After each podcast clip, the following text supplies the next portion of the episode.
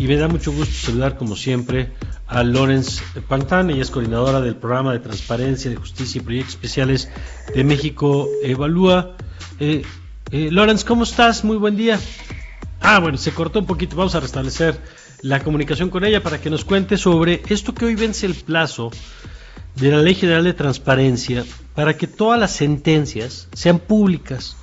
es un tema que alguna vez habíamos hablado ya aquí en el programa y que es importante eh, porque tiene que ver con rendición de cuentas por parte del Poder Judicial, con que no haya un área de opacidad donde un juez o un juez pueda determinar una sentencia, un caso, sin que se sepa ni cómo se decidió, ni qué consecuencias tiene.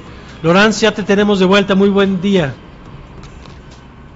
No, parece que otra vez se nos cortó. Bueno, hoy, hoy no quieren los teléfonos que tengamos esta entrevista, pero es interesante porque es un ejemplo de estas cosas que se litigan, que se ganan, que se establece un plazo para el cumplimiento y que luego llegan los plazos y pues, no siempre se materializa, digamos, eh, porque hay veces que no se le da el seguimiento adecuado. ¿En qué formato se tiene que publicar? ¿Con qué lenguaje se tiene que publicar? ¿Qué significa esto para la justicia en el país? De eso es de lo que quisiéramos estar eh, hablando ahora con, con Lorenz. vamos a ver si la podemos tener. Y mira, si, si, si se complica un poquito, en una de esas platicamos con ella mañana con más calma. Y nos vamos hoy con el resto para que nos cuente lo último de la mañanera. Pero bueno, vamos a ver si los teléfonos nos permiten tener la comunicación. Lorenz, ya te tenemos ahora sí en la línea. Muy buen día. Pues no. Nada más juegan. ¿Ahí estás, Lorenz? Sí, aquí estoy. Ahí Aquí te escucho perfecto. Perfecto. Muy buen día. Qué gusto saludarte. A ver, cuéntanos, ¿por qué es importante que se vence este plazo que obliga a los poderes judiciales a que existan versiones públicas de todas las sentencias? Pues mira, porque pues primero las sentencias son el resultado último de la labor de los juzgadores y por ello eh, es muy importante que tengamos acceso a ellas para poder evaluar su trabajo. Lo que podemos analizar cuando tenemos acceso a las sentencias, por ejemplo, es si un juzgador eh, pues sostiene sus criterios eh, en el tiempo y por lo tanto si no fuera el caso podría ser un indicio por ejemplo de que haya pues aspectos de corrupción o bien también se puede analizar si las sentencias son discriminatorias hacia ciertos grupos de la población en particular.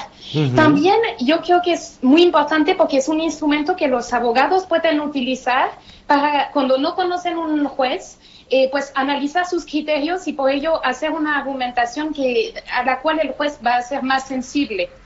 Eh, entonces, estos son algunas ventajas, digamos, de ese lado. Y del otro lado, por el, lado mismo de los poderes judiciales, eh, yo creo que es muy importante. De hecho, algunos juzgadores nos han dicho que cuando se publican sus sentencias de manera, más de manera sistemática, es un instrumento que ellos usan para eh, blindarse en contra de posibles presiones, porque es muy fácil para ellos decir, yo no me puedo... Este, estas ciertas cosas porque mis sentencias son públicas y la gente se notaría si yo cambio de criterio. Entonces es un instrumento que permite eh, pues fortalecer la independencia judicial. Ahora, ¿el Poder Judicial hizo la, tarea para poder cumplir con esto? Eso es muy interesante. Fíjate que nosotros hicimos una revisión, ya estamos revisando este, lo que está sucediendo desde el día de ayer, que fue el día oficial de arranque, pero el 10 de julio habíamos hecho una revisión y vimos que 24 de los 32 poderes judiciales estatales contaban ya con una plataforma para publicar sus sentencias.